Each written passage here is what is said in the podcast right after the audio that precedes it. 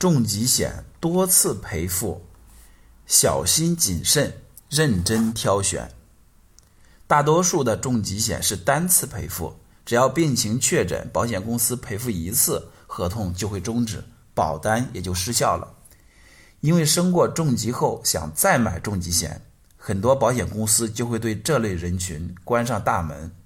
有人可能会担心，假设先后得了两种不同种类的重疾。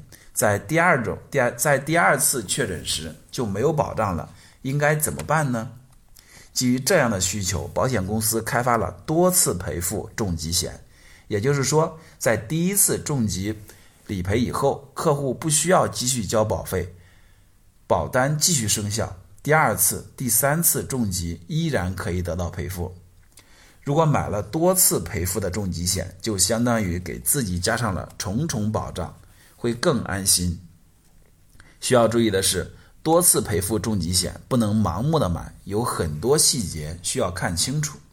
首先是重疾的分组，为了降低赔付率，保险公司将重疾进行分组，比如将重疾分为四个组。对于每一个组别来说，只要客户发生过其中任何一项重疾的理赔，在同组中剩余的重疾就不再具有。获得赔付的机会，因此在买这类重疾险时，我们要仔细的阅读重疾的分组，特别要注意最高发的以下六类重疾是否分在了不同的组别：第一，恶性肿瘤；第二，急性心肌梗死；第三，脑中风后遗症；第四，冠状动脉搭桥术；第五，重大器官移植术；第六。终末期肾病，如果这六种重疾都在同一组，只要发生了一种重疾，其他的重疾就无法赔付。实际上，这个保险的实用性就不高了。如果这六个重疾均匀的分布在各组，这个保险的产品就比较划算，而且分组越多越好。如果恶性肿瘤单独分组，对消费者来说就最实用。因为癌症是普通人最容易患上的重疾之一。根据一些保险公司的理赔报告，癌症理赔占重疾理赔的百分之七十左右。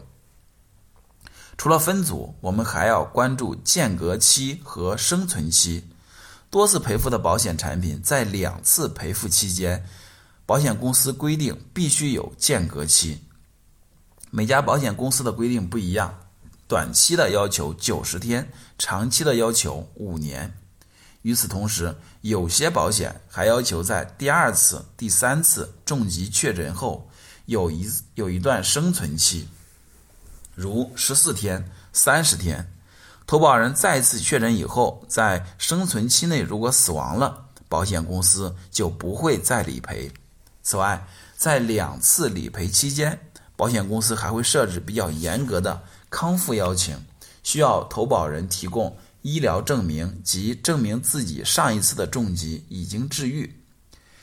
以上的这些要求相当于给多次赔付设置了多重门槛。保险公司这么做，一方面是为了降低赔付的概率，另一部分，另一方面也是为了让保险产品的价格不至于特别高。因此，当你听到多次赔付这个词时，千万别以为买了这份保险，不论得多少次重疾，都能无条件的得到理赔。在购买之前，认真的读一读健康告知条款，是对自身利益最好的保护。